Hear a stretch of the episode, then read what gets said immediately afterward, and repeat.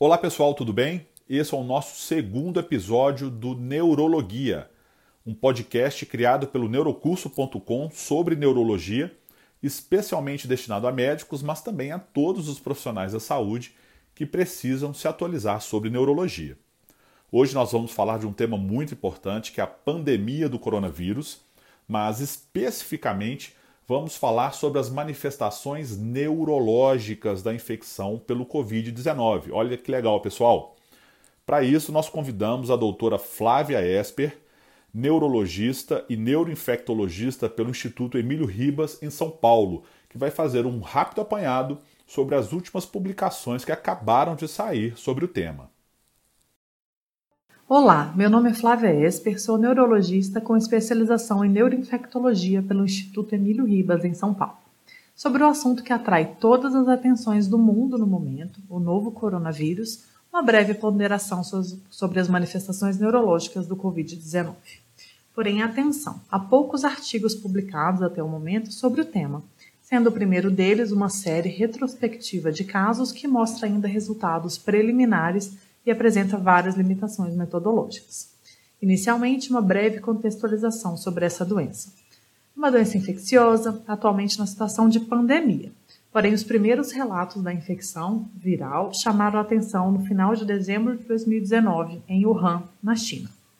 Algum tempo depois, foi descoberto que a transmissão se fazia entre humanos e, em fevereiro de 2020, a designação taxonômica coronavírus da Síndrome Respiratória Aguda Grave 2, SARS-CoV-2, tornou-se o meio oficial para se referir à cepa do vírus. O genoma de SARS-CoV-2 é um coronavírus de RNA de fita simples, semelhante ao da SARS, anteriormente relatado em morcegos, também na China.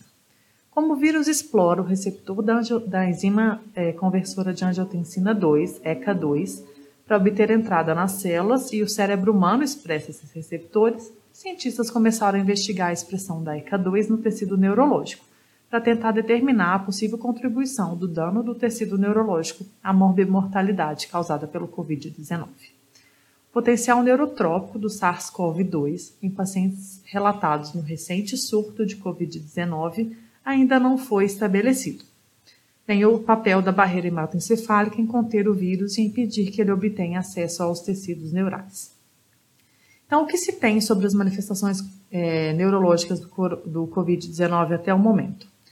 É, Tem-se um artigo chinês que fez uma análise retrospectiva do prontuário de 214 pacientes com confirmação por PCR da infecção pelo novo coronavírus. Destes, 78 pacientes tiveram alguma alteração neurológica, que foram divididas em três grandes grupos: acometimento do sistema nervoso central, do sistema nervoso periférico e as manifestações neuromusculares. Em relação às manifestações do sistema nervoso central, observou-se cefaleia, tontura, alteração de consciência, ataxia, doença cerebrovascular, tanto manifestações isquêmicas como hemorrágicas e epilepsia.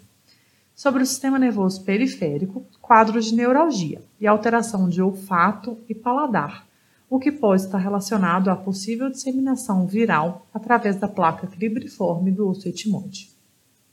Já as manifestações neuromusculares estiveram relacionadas à alteração de nível sérico das enzimas musculares.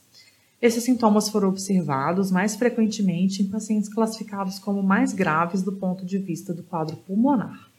Assim, é muito importante que os médicos estejam atentos a possíveis manifestações neurológicas de seus pacientes com sintomas clássicos da doença, uma vez que elas podem contribuir para o agravamento do quadro clínico, podendo culminar até mesmo no óbito.